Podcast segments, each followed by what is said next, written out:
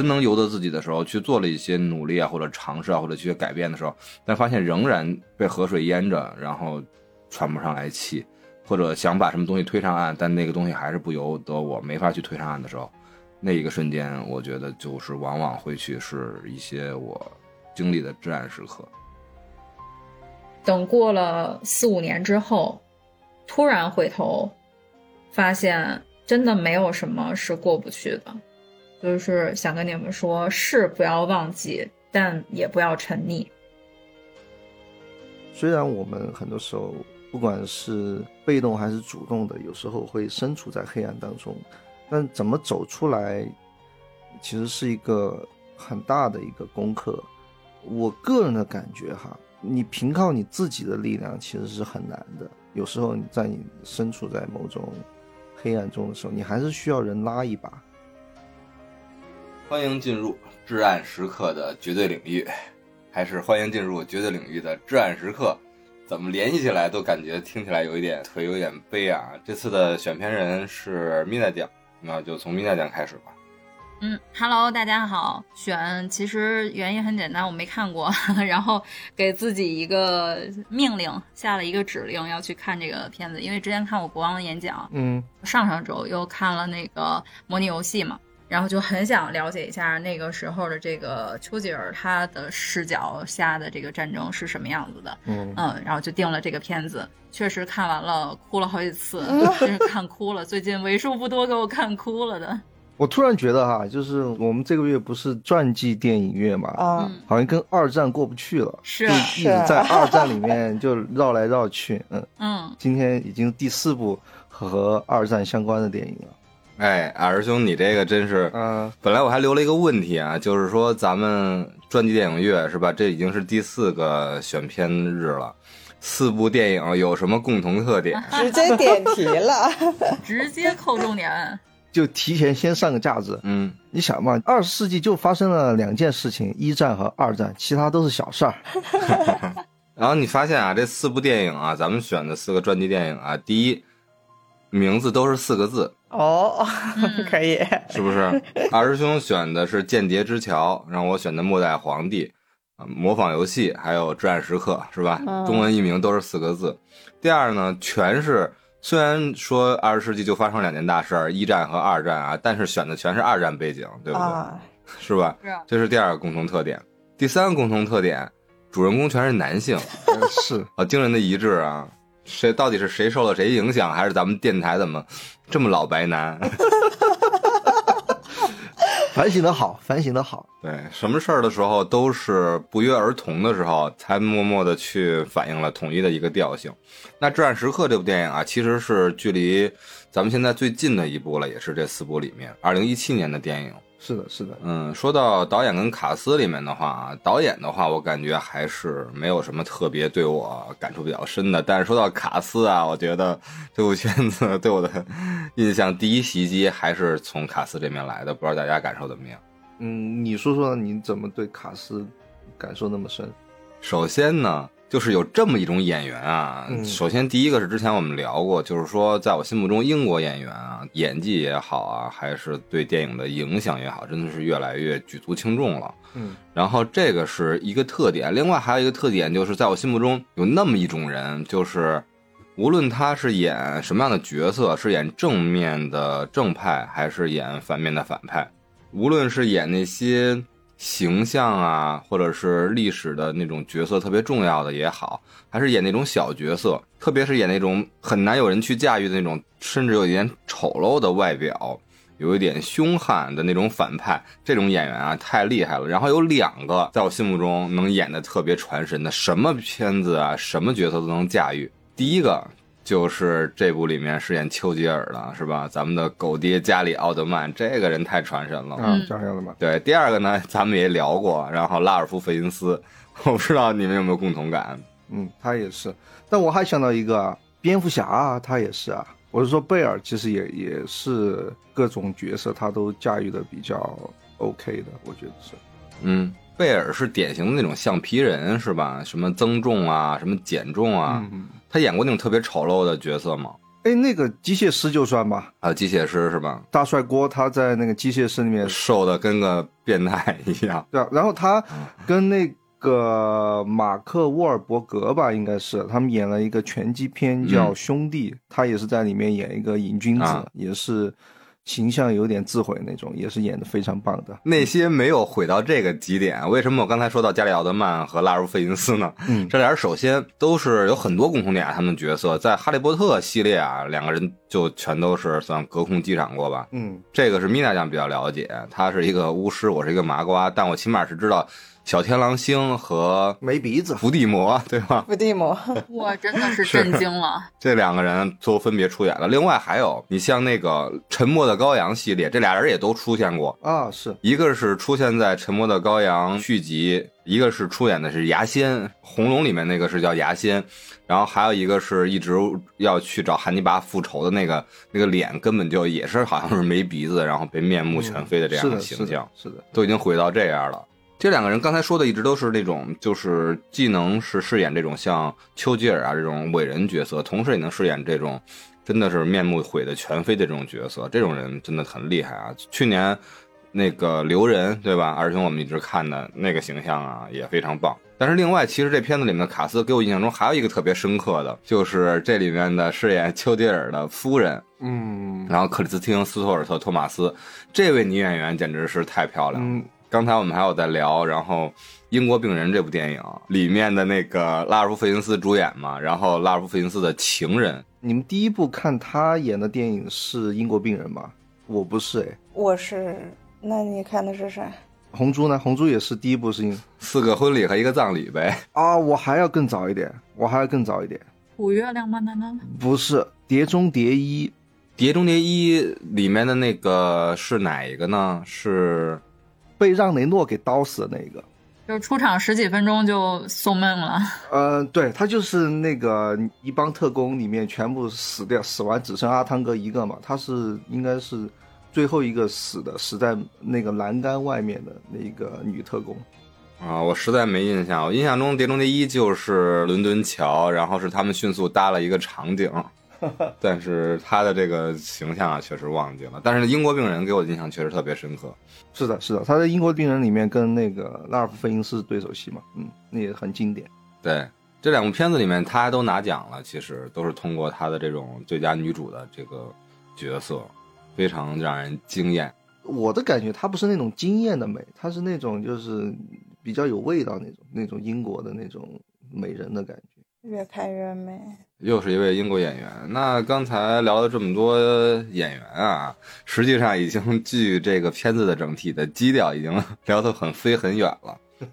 然后说回来，还是至暗时刻是吧？我觉得当时米大酱选出来的时候，这个片子啊，我觉得其实挺应景的。前一阵儿我是生病了嘛，然后最近大家都知道呼吸道比较厉害嘛，嗯，传染性啊、流行性也也比较强。我感觉到一年之暗 在于冬，我是饱受了今年一年的一个至暗时刻。然后特别巧合的是，大概这次的感冒开始有点缓和的时候，大概应该是冬至的那个日子。啊我就有想到，冬至是对吧？一年中黑暗应该已经达到了，对于咱们北方来说，应该已经达到了极夜，是吧？只要过了这一天，白昼就会越来越长，然后天气也会越来越暖，天也会越来越长，就感觉到那一天好像至暗时刻。我不知道大家看电影的时候，那整体的感觉是不是也有这种类似的观感？然后给我的感觉是这样。米拉酱哭了，米拉酱先来。是呃几个点吧，就是第一个流泪的点是他那个女秘书啊，莱登，那个女秘书在打她的那个演讲稿的时候，呃，其中是她临危受命嘛，嗯。然后之后就是决定到底要不要打这场战役，然后敦刻尔克那些那四千名士兵到底要不要就是去拖入德军，然后要不要去把更多的人带回来，就是牺牲又是上一次那个电车这个嗯问题，嗯，要不要对牺牲少部分人，然后带回更多的人，然后最后就等于是他一句话把这个四千人的，而且是年轻的士兵，让他们死守在那儿。嗯然后那场戏是他坐在独自坐在他的那个餐桌前边儿，然后喝着一杯酒，一边喝着一边说。让给那个敦刻尔克的那些年四千的士兵发指令，让他们死守在那儿。嗯然后那个女孩就一边流着泪一边打下了这个字儿，然后但是就问他说为什么要这样？丘吉尔当时直接带着他就去到了他们的那个基地里面，直接给他看了那个对指挥总部，直接给他看了墙上的那个沙盘，嗯然后看了一下战争实际的情况，然后最后那个女孩回来就哭着打下来那段话，然后再后来就电影就正常推进了，再后来是。丘吉尔在他女孩的那个打字机旁边看到了一张照片，问那个女孩说：“这个是你恋人？”她说：“不是，是我哥哥。”就问他哥哥那个怎么样？他说：“回不来了，就在敦刻尔克。”然后那一刻，就是丘吉尔直接就泪目了。嗯，然后我当时眼泪就下来了，就是一个普通人在一场战争当中，他不是一个举足轻重的角色，但又是那么一个举足轻重的角色，就每一个人都是一个环节，是，嗯，对，跟我们上次那个图灵的那个，其实感觉就如出一辙。其实就是那个也是选择哥哥在那个船上，要不要去让告诉哥哥保住哥哥，也是这个哥哥去世了。就是图灵里边的那个男生，其实他是很想抱的，他其实没有这个女孩儿，就是一个女性的这种坚韧。隐忍是吧？对，就是他打了那句话，他很清楚，他打了那句话，他亲爱的哥哥就会死在那儿。然后最后他还是决定打下那句话，然后发送那条指令。而且他当时没有跟丘吉尔说，是后来丘吉尔看到了那个照片，问他，他才说的。这个是当时看哭了是吗？把米娜讲。对，好，我帮你看看导演跟编剧一共几次骗了你的眼泪啊？这次应该是第一次。但是那个米拉酱点的这个确实点的到位，我我觉得这个片子有很多功德哈，嗯我觉得一大功德就是让人不仅是知道敦刻尔克，因为敦刻尔克太有名了嘛，对嗯不管是纪录片还是电影，但是更让人记住了加莱。我觉得加莱是一个更容易被人忘却，但是其实跟敦刻尔克是同等重要的。大家只记住了敦刻尔克对二战胜利的重要性，但实际上敦刻尔克的胜利那和加莱的拼死保卫是脱不开干系的。是的，是的，在我心目中就三个字，就是集结号。冲！是的，就这个意思嘛。还有那个向我开炮这个意思嘛。嗯，这个还是很，就是战争里面这个残酷和光荣和感人是混在一起的。但是无论如何，我觉得大家如果要记住敦刻尔克的胜利的时候，也应该要记住加莱这个地方的嗯付出。嗯，战争就是这么残酷啊！不光是加莱这个名字，还有加莱这个军团，还有加莱每一个牺牲的人，每一个年轻的生命都同样的重要啊！但刚才我为什么那么去说了一句呢？就是我来细数一下，把我们米娜酱然后骗哭数次的导演和编剧究竟用了什么样的戏法啊？我觉得其中之一嗯应该就是这次了。虽然是历史的原型很感人，但是他表现的手法是通过女秘书这一个更凡人、更接近普通市民的一个视角给大家去引入，给大家去介绍，这样才会让大家的感情啊更平易，更容易去感受到。呃，那些真真切切战争的伤害啊，或者死亡就发生在身边，但实际上历史上啊，我觉得这个就是应该是细说之一了。嗯，尤其是像这么机密的一个，是吧？一个无论是参议院、众议院这种议会的场景啊，还是说战争战时的战争的议会，还是真正丘吉尔这样的这种核心大员身边，其实很难像这种平民去参与和接触的。但是当然了，这么改写，首先因为它是艺术作品，第二，刚才其实蜜大将所说的这种真情实感的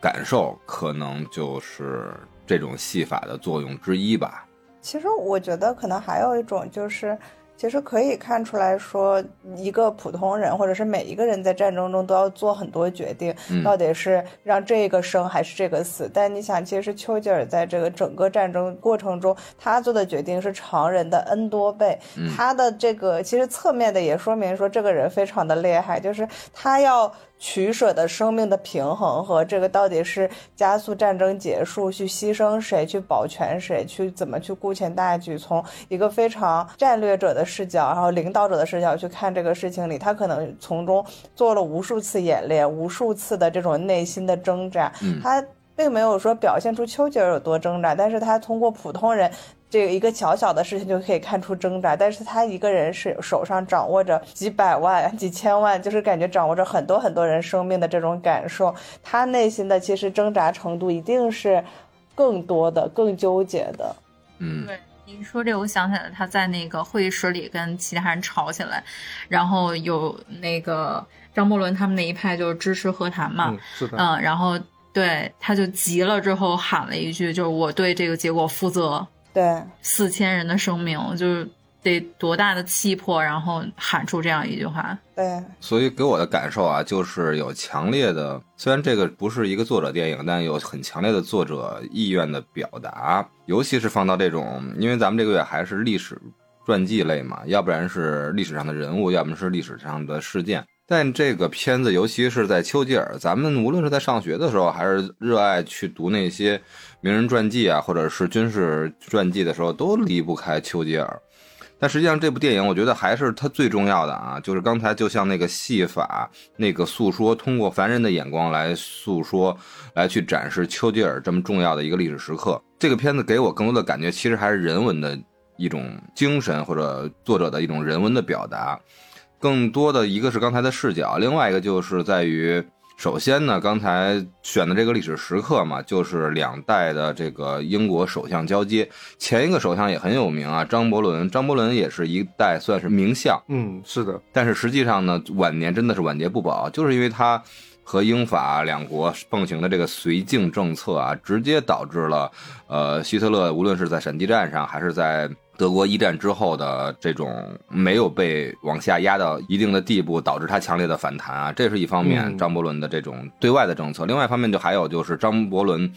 在交接的时候，其实没有交接那么干净啊。这电影里面其实有的去表达了，他同时在控制内阁上、控制派别上，对丘吉尔还是有很大的压力的，这是一方面。作者其实，但是他是很明显是站在丘吉尔这一头的。对张伯伦以及张伯伦的同党这些同台的这种表达，其实一褒一贬之间已经表达很充分。另外一个，我觉得他有一点作者的表达人物关怀，就在于真正其实他是觉得，其实很多西方的史观在于历史是有很多这种伟人也好，或者是这种重要的人物、重要时刻做出的决定，或者一些个人英雄的一些凸显。所决定的，但实际上这部片子所表达的更跟咱们所学习或者感受的一样，还是掌握在人民群众的手里。特别是在这么一个抉择的时刻，呃，至暗时刻嘛，无论是之前多么黑暗，还是未来多么光明，这个片子其实作者通过这些光影啊，还是这些浮道啊，还是这些艺术设计啊，他也用了很多那个《末代皇帝》里面的那些框中取景，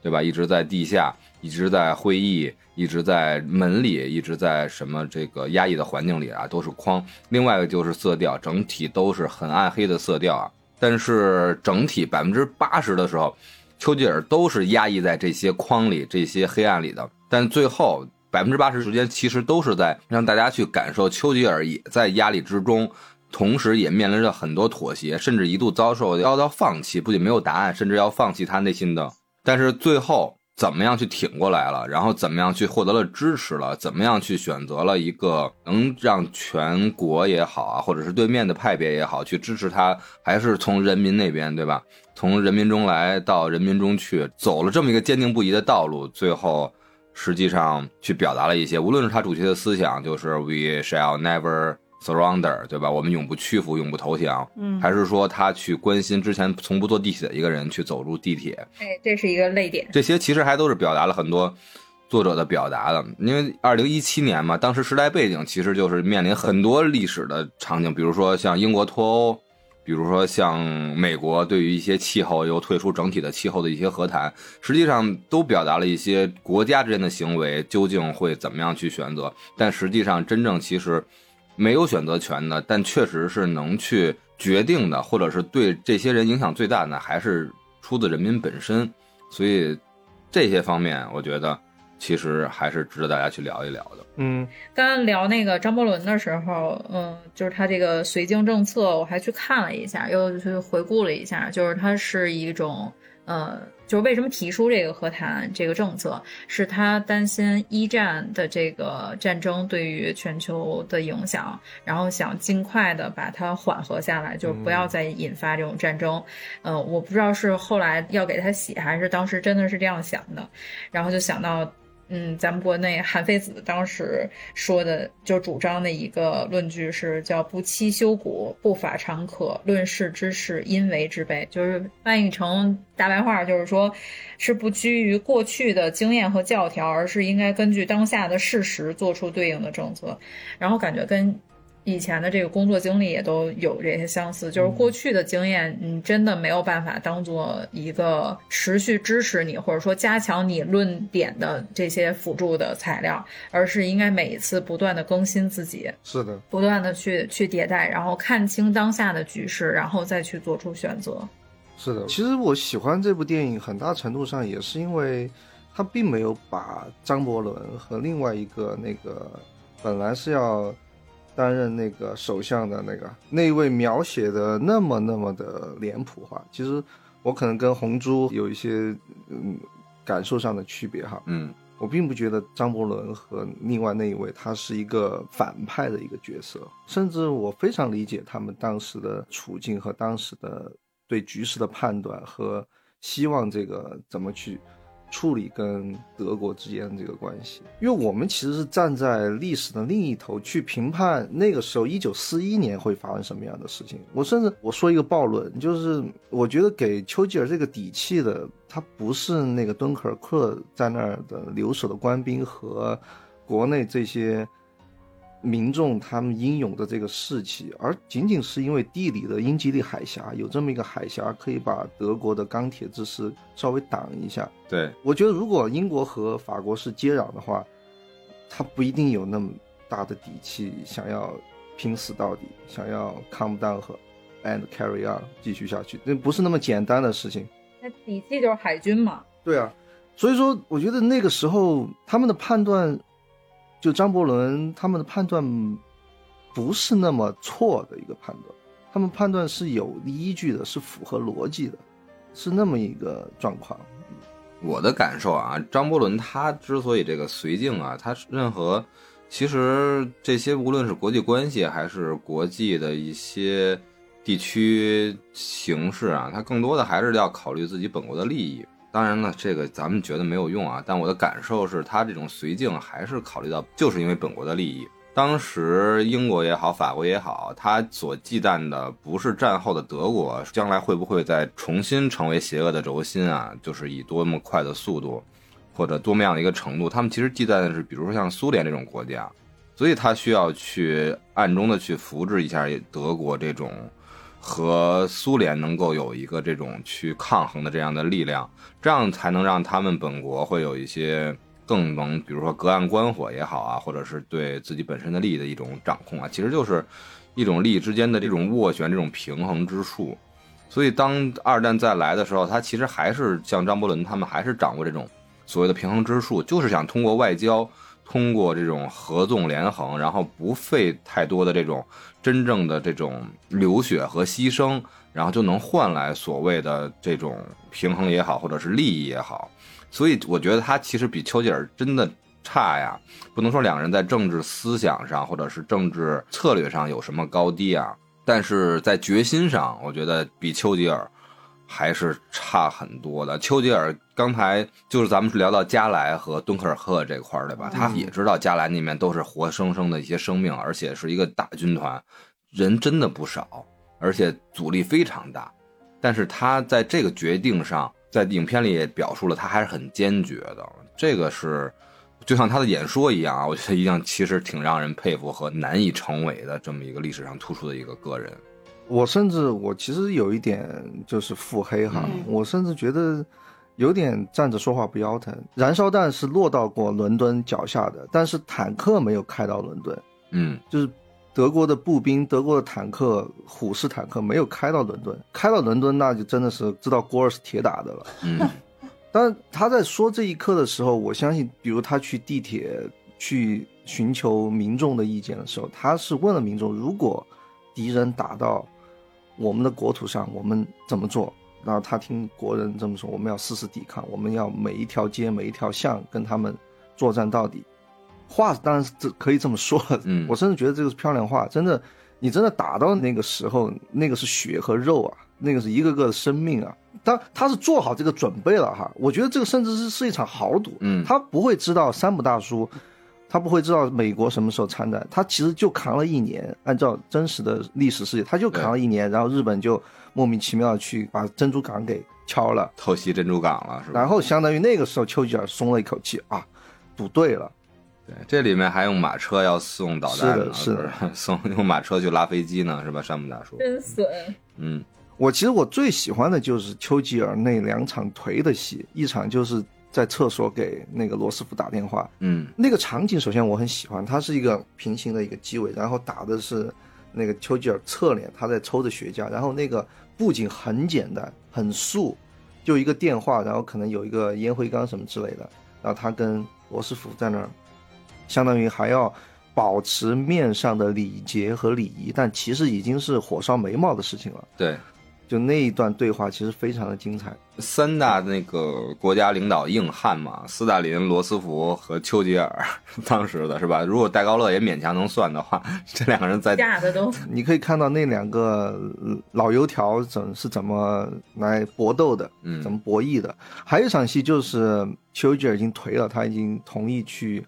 跟德国媾和和谈了，然后他一个人躲在自己的房间里面，然后国王来找他那场戏，就那个场景我很喜欢。对，突然间场景就变了，那个就是丘吉尔，就是跟一个大白胖子，然后就一坨肉就坐在那个沙发上，就有点像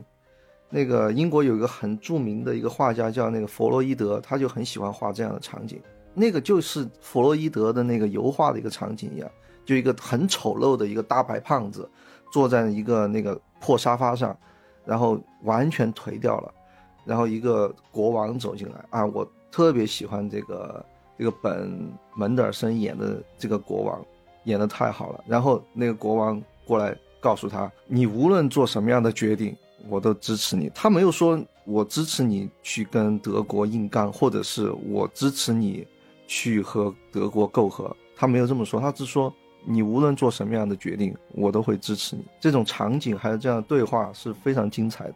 国王说：“当年我也是努力过的，我虽然没有真刀真枪的去走上过战场，但是我上台的时候，为了做那份演讲，我也是努力过的。是的，我觉得就是把人给逼到那样的绝境了。嗯，我是很喜欢这样的感觉。那个场景其实就是一个绝境的感觉，它并不是一个你想丘吉尔，对吧？这种贵族，然后国王、一国之君，他们之间发生的一个场景，应该是一个什么金碧辉煌的一个什么白金汉宫那样的地方，但其实不是，他们就出现在一个非常破败、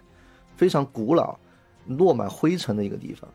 啊，那个场景我非常非常的喜欢。嗯，国王进来之前，丘吉尔自己待那个房间是关着灯的。嗯，是的，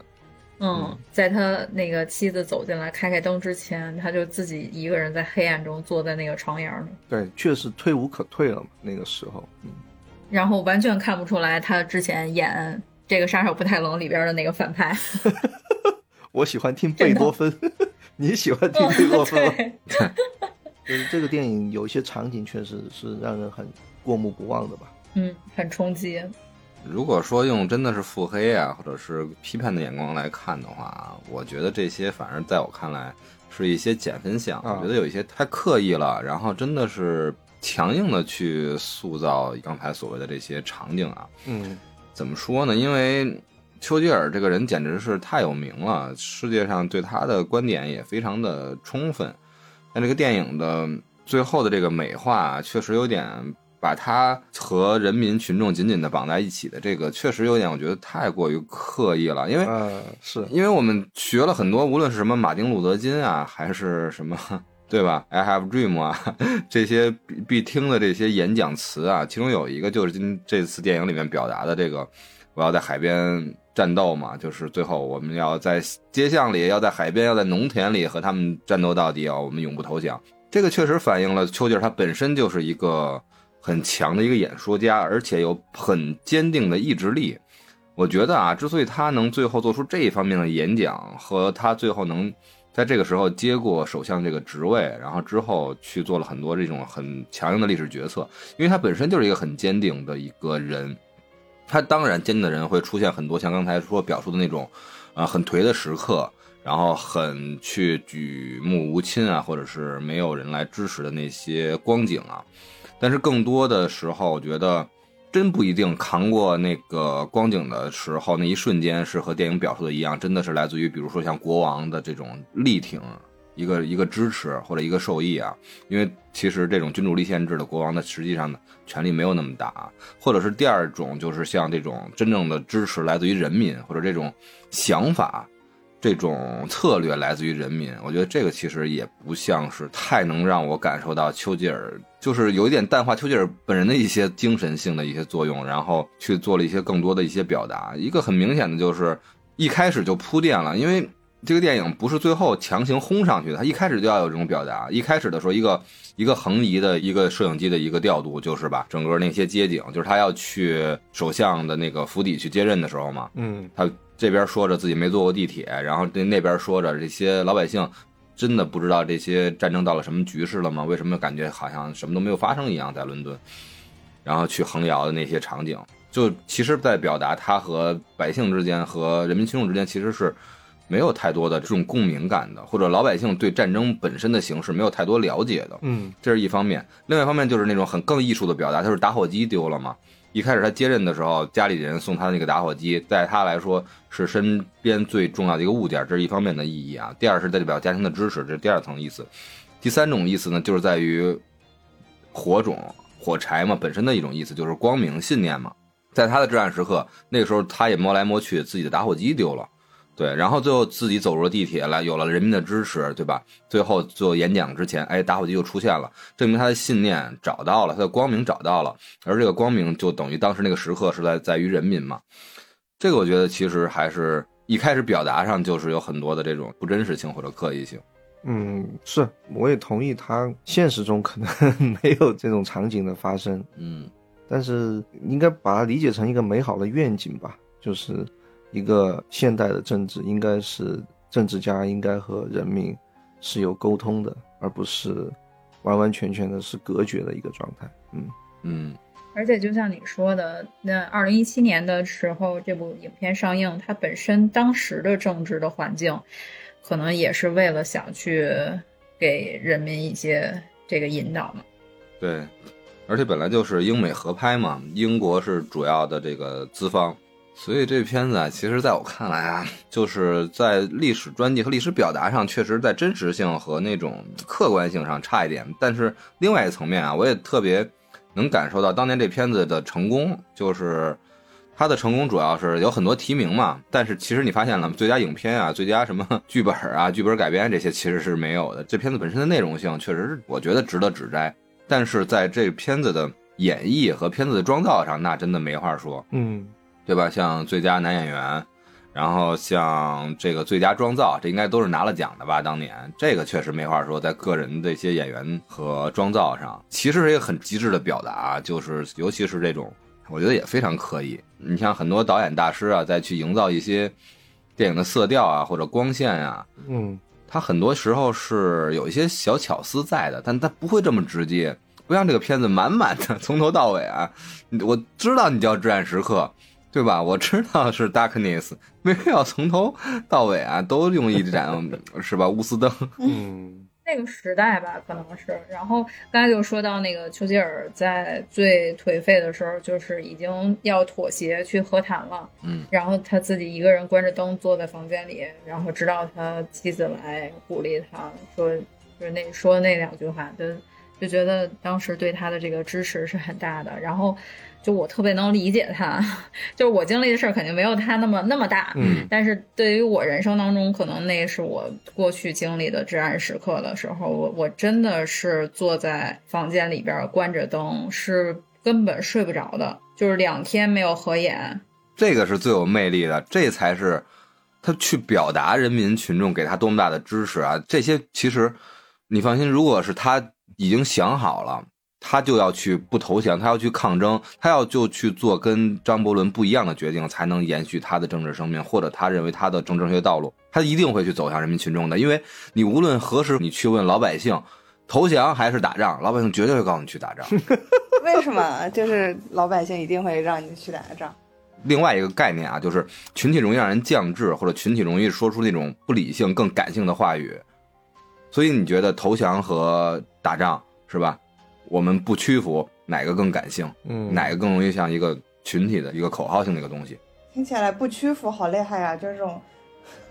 更有斗志，然后可以对硬刚可以调动这样的情绪。嗯，大家如果是更加平和，就比如说啊，我们这样子可以少让更多的人牺牲，然后怎么怎么样的这种，不会让大家觉得那是老百姓啊。为什么当时你看那个众议院，嗯对吧？或者是那些真正的那些军事上的去衡量了那些军备数量，无论是海军、空军，做了很详细理性分析的人，为什么最后都是沉默的？嗯因为他们是理性的人。是的，是的，他们不是就支持丘吉尔的那一波的人，对，所以他的支持需要去从那种更感性的和从那些澎湃的演讲中去感染的那些受众。当然了，也许真理掌握在他手中，他需要这样的策略。我也是想表达这样观点，因为就像我们节目刚开始说的，其实二十世纪就发生了两件事。你在生命过程中，你不断的会知道一些更多的关于二战的事情。你知道的越多，你知道越多这样的细节，更多具体的事情。我得出来一个结论，就是很多太偶然了，完全不是，就德国必然会失败，而且必然在那个时间点失败。这个太多的偶然性让德国在一九四五年战败，然后历史发生那样的事情。他有可能会战败，他有可能要到一九六零年才战败，他有可能到一九七零年才战败。嗯这个仗可能打很长的时间，他有可能真的把整个欧洲全部占领完，然后所有的资源和人力归于他使用，那战况又不一样。就战争完全是一个瞬息万变的一个过程。嗯，所以那个时候那种就是媾和或者是求稳，不是一个不能理解的一个举措。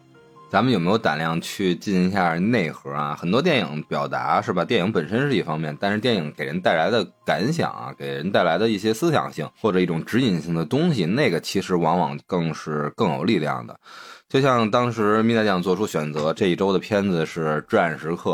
我生病了嘛，所以主动说，哎呀不行了，真的是扛不住了这一周。然后，但是《战时刻》这个片子，我觉得没有必要过，因为它这个片子给人的这种力量性啊，或者是这种思想性的东西，真的其实其实很重要，尤其是做无论是做出选择的人，还是生命中有过至暗时刻的人，这个东西这个名字就真的是代表了一些意味啊。刚才米娜酱点了一点儿，就是感觉到和 加里奥德曼一样的境遇，在颓在屋中，颓在一个没有光线的地方。咱们有没有胆量，每个人去说出一个，呃，自己内心中或者是至今的一个至暗时刻的瞬间？因为咱们时代背景嘛，咱们现在聊这期节目的时候是十二月三十号，马上要跨年了，咱们把这个是吧？至暗时刻在这一年的年末说出来，对吧？明年新年咱们就把这个至暗的时刻留在了背后。然后，对吧？我心光明的去前往新年了。可能吗？太乐观了。我这个讲演啊，比丘吉尔还是差很多啊，感觉没有被我所 对啊，群众没有被你煽动起来呀、没事儿没事儿，那个我先来，有支持者，那个对吧？这个红珠演讲一下，这个呃群众附庸一下，雇佣一下是吧？对，哎呦，笑死！很多时候我都知道，对很多抉择的时候，或者咱们那些对外合作或者电台的一些成长的时候，我都知道我说的话其实很没有必要，但我 也得说，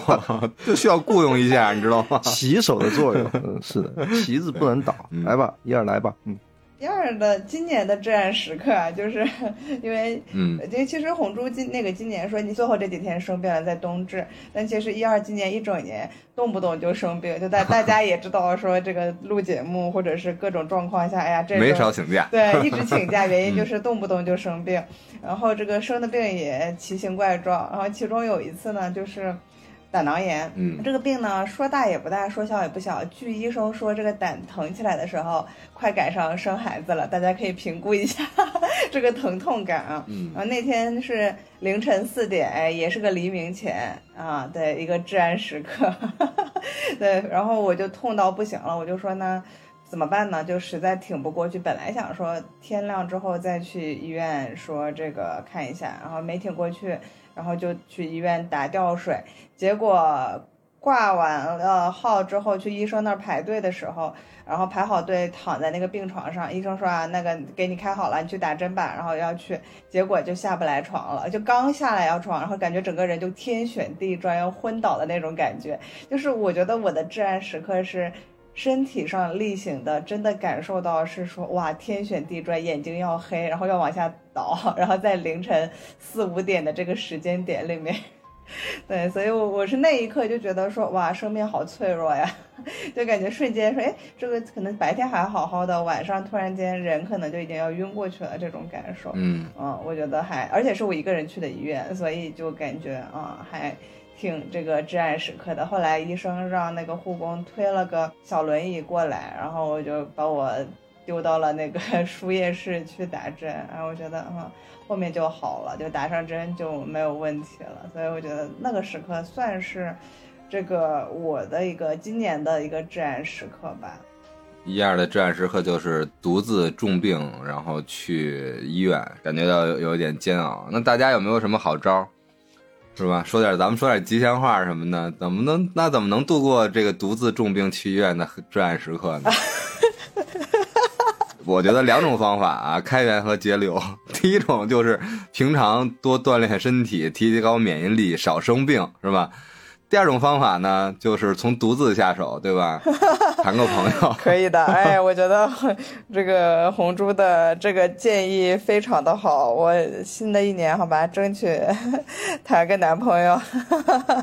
新的一年是吧？祝你身体是吧越来越硬朗，对吧？啊，可以的，没有问题。还有一个，我觉得就是，如果当时真的晕倒了，可能就不是至暗时刻，我就感受不到了，就直接哎，要不然就呃再重一点过去好了。嗯，躺平时刻了是吧？就直接对，躺平时刻。对，就不 never surrender 了，就直接躺平了。那还有谁要分享一下至暗时刻吗？其实我我相信，如果听节目或者是红书、米娅酱一二都比较了解我，本来就比较阴暗，嗯 就就光线一直调的比较低，嗯，就是没有特别敞亮的时候，但还是向往敞亮哈。有一首歌叫《一直很安静》，你就一直很黑暗是吧？但是还是还是有这样的话，还是就是刚刚结束了三年疫情吧，对我来说是就是灰暗中确实很难很很短时间内能够把一些东西消化掉。啊、这三年其实发生了太多太多的事情。然后我的至暗时刻呢，我也是一个这个人生瓦特是吧？一直调的很低的一个人，就没有什么光明时刻。然后无论是小的时候的一些经历啊，米娜酱对吧？电台里面相识最早啊，从童年一起长大就是米娜酱了。米娜应该比较了解我，从小就是一个一个比较内向的人，然后比较一般就是跟在像像哥哥姐姐们屁股后的这么一个，然后没有太多的去跟人表达呀，或者是很外向的一些这这么一个表达的人，更多的一些想法和一些话其实都藏在心里。嗯，所以内心的这种色调啊，一直是比较稳固的，然后就是比较灰色的这么一个，无论在成长上，嗯然后还是在呃原生家庭的感觉上，然后还是在校园里，还是后来的工作上，其实一直都是那种淡淡的，是吧？草蛇灰线 那种隐隐的那种小暗线的感觉啊。嗯我觉得这个其实是常态，这个对我来说没有什么好与不好啊。我觉得我的至暗时刻的意外的情况啊，就是我去做了一些突破、一些努力，无论是在工作上，还是一种比如像播客这种电台尝试上，嗯会给我那些光明啊，或者给我那些喘息啊，那些已经是对我来说最大的慰藉了。但是当你做出努力上，无论是工作上还是在平常的这种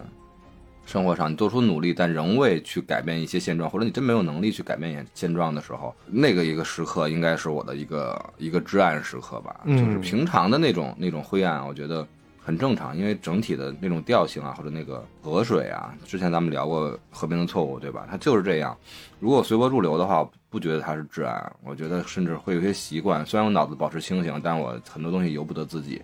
但是我真能由得自己的时候，去做了一些努力啊，或者尝试啊，或者去改变的时候，但发现仍然被河水淹着，然后喘不上来气，或者想把什么东西推上岸，但那个东西还是不由得我，没法去推上岸的时候，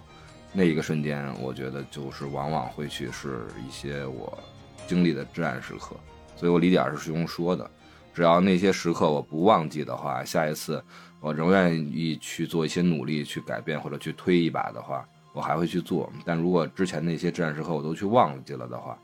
那我以后就永远会被就这么去流淌、去滚动下去了。嗯，我能理解。嗯如果说点什么事儿的话，就是做了播客，对，就突破至暗时刻了，我很开心。我的至暗时刻的话，就是就刚才提到了，是那个时候，就是我理解丘吉尔一个人坐在黑暗当中的那段时间，就是刚好，嗯，家里边三个至亲同时出现身体的状况，一个去世了，一个血栓，然后另外一个 ICU，同时做生意失败，然后当时觉得整个过去这二十多年的。人生就天崩地裂了，碎了一地，就整个世界崩塌了。我到现在回忆起来那两天，我都不知道我在想什么，就是坐在那个床上，然后关着灯，就是从白天到晚上，天到天黑，然后你能慢慢慢慢的感受你的眼睛适应那个黑暗，看到一片黑暗中这些物品，然后再慢慢慢慢的做到天亮，然后再就这样循环，一直到就是突然可能。当时那一刻我没有想明白什么，我只能硬着头皮往下走，因为我发现所有的事情都不会因为你想怎样就会怎样，它有它自己的规律，它有它自己的进程，你能做的就是接受它。嗯，等过了四五年之后，突然回头，发现真的没有什么是过不去的。所以，其实我刚才听你们两个人说到这些事儿的时候，就是想跟你们说，是不要忘记，但也不要沉溺，嗯。因为我们就是特别想跟大家也是说，就叫什么 “so brave, be brave”，嗯。because no one gets out of this damn world alive，就是嗯。勇敢点儿吧，去创造吧，反正我们都不会活着离开这世界。就事实就是这个事实，然后不用去强加给这个世界它一定要怎么样，它有它自己的规律，它一直都在自己进行的很好，不会因为你做了什么就真的有一个特别大的改变，你只能说我体验了这样的一生，我去感受了各种不一样的人生，对，然后其实经历了那个至暗时刻之后，我就觉得一下子坦然了很多，就越来越真正的成长出来，走出来了。然后最近跟朋友在聊，也说，他就说气运，气运就是你自己的气儿顺了，事情就顺了，因为你能感受到大自然当中的这个规律，然后你会顺其自然的去让它发生。说得好，说得好。有一点，其实那个米拉讲说的特别好，就是当你在黑暗里面待久了的时候，其实你可以习惯的，你会重新的调整视觉和那个瞳孔的一个大小，然后让你适应黑暗。我小时候经常做这种实验，就是夜里究竟会多黑的时候才能看到，还是完全看不到？嗯，对对，就是你还是能够看清楚，就是你周遭的这个环境，让你在黑暗中能够继续生活吧。但是我并不喜欢这种状态，我觉得你虽然适应了，但是你仍然身处在黑暗当中。但这个其实是一个比较糟糕的一个比喻哈，我自我检讨。我想说的是什么呢？其实很多时候我在想，虽然我们很多时候不管是被动还是主动的，有时候会身处在黑暗当中，但怎么走出来，其实是一个很大的一个功课。我个人的感觉哈，你凭靠你自己的力量其实是很难的。有时候你在你身处在某种黑暗中的时候，你还是需要人拉一把，需要朋友，嗯需要支持，需要支撑。不管这个支撑来自于朋友，来自于家人，甚至于来自于文学作品，来自于电影，嗯，来自于播客。对，你其实这样说穿说透了，还是来自于朋友，就是你可能在你现实生活中你不能够触及的可能一个朋友，可能来自于异国他乡，甚至来自于一个你还没有出生就已经存在的这个世界。其实你读一本书、看一本电影，其实就是和一个很遥远的，不管是时间还是空间上的一个人交朋友。然后这个朋友可能会在你需要的时候拉你一把，把你拉出来。其实很多时候我们交朋友，然后和家人相处，然后做我们今天正在录播客这件事情，其实就是在做这件事情，就是帮助自己或者帮助别人能够尽快的脱离那个状态吧。我的感觉也是这样，嗯。第二师兄点到的一句话就是帮助自己，真的是你要把自己推出那个黑暗的时候，就是你自己要做这个动作。其实你会发现，很多人很多事都在向你伸出援手，就是他们以不同的形式，电影、文学、身边的朋友，然后播客等等这些。但是你先要推自己一把，没有什么过不去的，真的没有什么过不去。要相信自己，勇敢点儿，相信自己，嗯，大家都可以。好吧，相信自己，把这个至暗时刻，我觉得啊，最重要的一点啊，无论是咱们心目中觉得是身体上的，是感受上的，是时间上的，还是来自于周边的这种至暗时刻啊，只要咱们第一认可这个东西是客观存在，这就是本身是一个是一个勇气，是一个凝练啊。第二就是愿意在彼此的这种，无论咱们是把这视为一个播客的环节，还是视为咱们之间彼此朋友之间的一次。一次聊天，能把它说出来，自己的一个至暗时刻，能去面对，我觉得这也是一个非常光明的一件事儿。嗯，是的，这个其实就是暗的对面就是光明，咱们去认可它，去客观承认它，对吧？这个东西就证明咱们去已经去不否认它的存在了，对，才有勇气去翻篇也好，还是去克服也好，还是去和它自洽也好，还是认可它的存在也好，对吧？这个其实本身就是一个特别。棒的一件事啊！我也希望以后咱们很多的，无论是电影的这种观感，还是电影给个人的那种强有力的内心的那种重击啊，也希望咱们能多去分享、表达和抛露自己的一些想法。这样的话，我觉得播客对于咱们这种意义啊，不光是像影视作品、文学艺术、人文思想，更多的对吧？从人文延展到自己的生活，延展到一些精神力量，我觉得就是让咱们的播客事业也好，还是让这种。电影更多的意义也好，其实就能传达，或者是和咱们的听友一起连接更多，也能去扩散更多。嗯，那么最后啊，这个意义一说回来，那还要感谢的就是选片人选出这么好的一部电影和这么好的一个至暗时刻的主题吧。那最后还是放回打分，由选片人开始吧。嗯，我选的，我反正给我看哭了好几次。我觉得八点九吧。哦，很高啊。嗯，就是我打在它的内涵上。嗯，来下一位。嗯，我给这个片子打一个八点零分吧。就是它对我来说，可能就是我没有特别让我感觉到说啊那么感同身受，或者是看哭了。就是整个片子，其实在我看起来，这个调性更多的是我以一个。嗯，在看伟人背后故事的这种感受去观看了整个片子，啊，就是我因因为我其实，在之前对丘吉尔的印象不是完全特别的清晰和明朗，我也不知道他一开始是一个这样的形象去上了台，因为在我的印象里，他是一个特别伟大的一个英国的一个首相，然后这个他的名字在各种教科书里面是有的这样的一个感受，但其实看到他整个的这个呃至暗时刻，他经历的这些人生的这些故事里面。然后，我就觉得，嗯，原来这个人是这样子，但是其实脑子里已经知道结局是什么了，已经知道说这些时刻，就这些是会影响我的观感的，就是然后你再去看的时候，反观过来，好像这个片子里的很多事情，在我看来，他拍片子的视角就太过政治正确了，有一点，就是他站在了一个相对的来说，在我看来，有一点站在胜利者的角度上去来写这个讲这个故事。虽然他的这个故事本身可能也是正确的，或者是正这个东西都是正确的，但只是说太过正了有一点啊，对，所以我就给八点零。嗯，但片子本身是好片子，犯了政治正确的错误是吗？有点用力过猛，就是比较瞄着奥斯卡要去获奖的那个角度去拍。片子的结构什么的都很符合，但是它就是太过政治正确了。呃，我打一个八点一分吧。总体来说，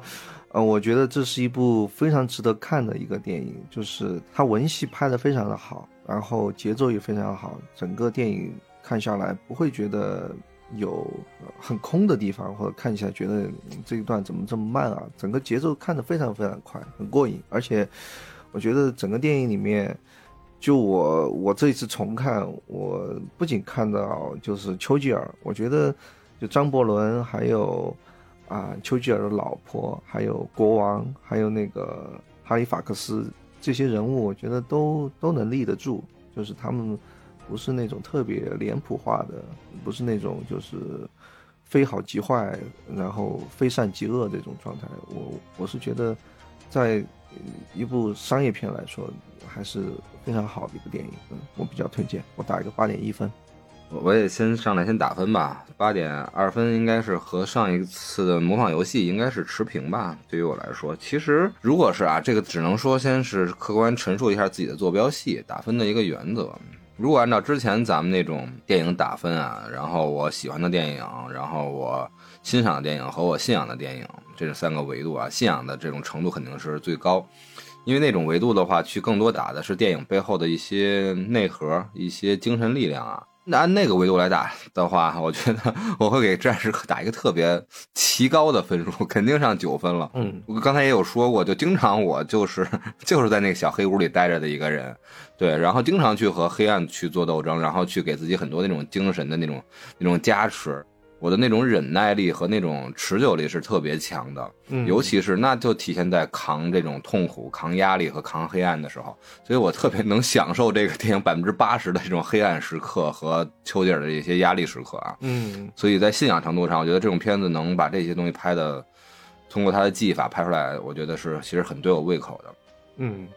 但实际上，我觉得现在把它放到类型片里面呢，更多的话我就没办法，我还要去更多的是要去理性的打分，然后去做一些横评，去做一些比较。这么来看的话，其实这四部咱们选的历史传记片里面，从这个四个历史人物的角度来讲，我其实相对来说最熟悉的应该就是丘吉尔了。嗯所以通过对他的了解，我就去反而觉得也是刚才一二所说这个片子的一些用力过猛和一些刚才表达的时候说的那些刻意，反而让我觉得和我心目中的这种真实的丘吉尔去有些远。如果是放在传记电影乐的话，这种失真反而是那没办法，需要给他去减分，这是一方面。所以归到了八点零分左右这么一个分数嘛。然后第二个原因就是，如果做横评的话，因为一开始 就有聊到，这个片子给我联想的太多的那都是英国病人。其实英国病人他也是在战争的背景之下嘛，但他那种表达，我觉得那没办法。英国病人，如果有机会咱们聊的话，那我会打他打的分数非常的高，因为他表达的就直接就比这个片子的利益高太多了。这个片子那么去强硬，那么去直接，那么去刻意的，才归到人民群众的利益，给丘吉尔做了这么伟大的历史决定，这样的一个高度。但是英国病人他的历史高度在于什么？立在了反战上，这个你就什么片子比不了。如果战争片利益立在了反战，那就是最高的利益。嗯这个之前我们跟二师兄我们去聊呃西线无战事的时候探讨过这个话题，对吧？是的，是的。所以你看，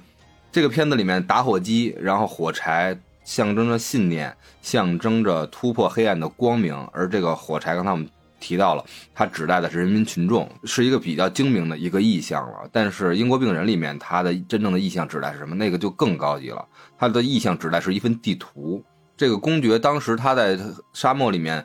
去，他去干嘛？他是一个一个历史学家，对吧？他就是去做的是地图测绘，这是他本来的工作，这是表层的地图。嗯然后后来他结识了他这个情人啊，无论是什么这些外遇啊，这些爱情本身的东西，咱们现在不不去多聊，时间有限。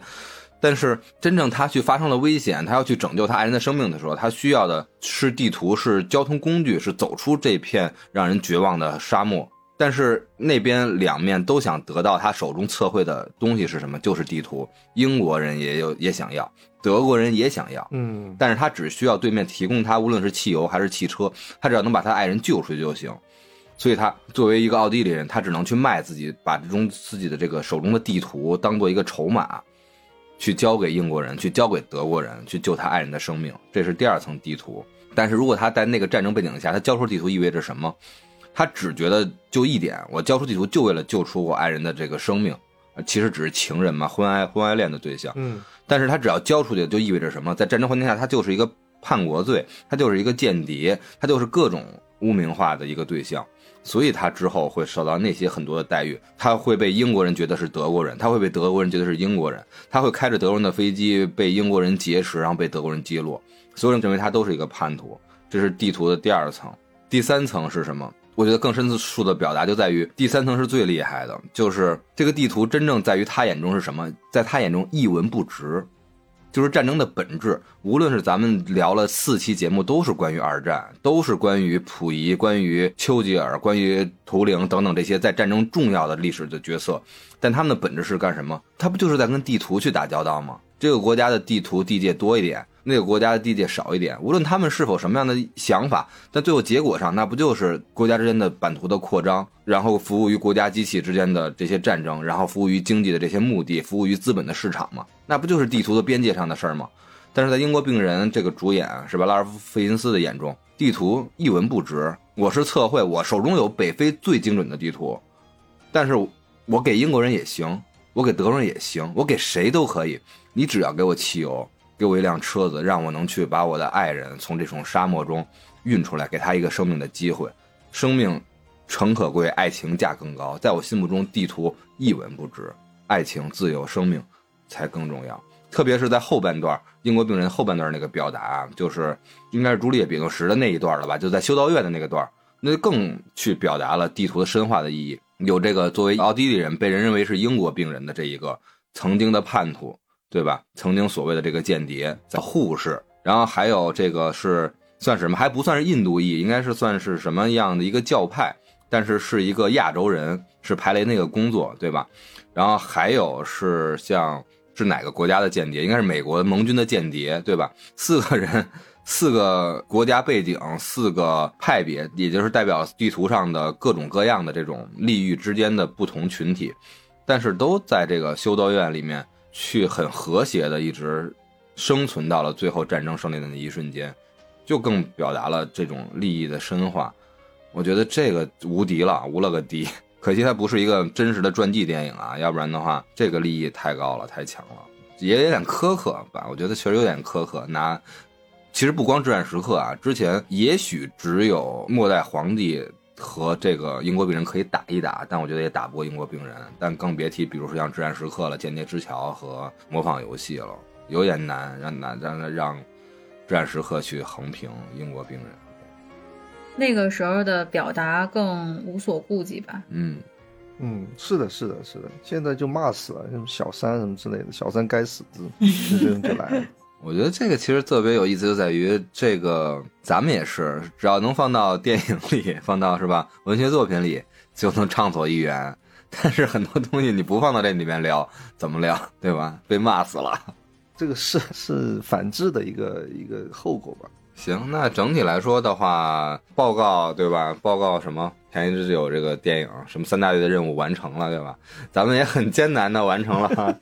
历史传记电影月啊，啊真的很难啃这个月。嗯不，像其他主题，这个东西要你去考虑的东西或者衡量的东西很多啊，这个很严肃，这个电影类型，对，毕竟和真实世界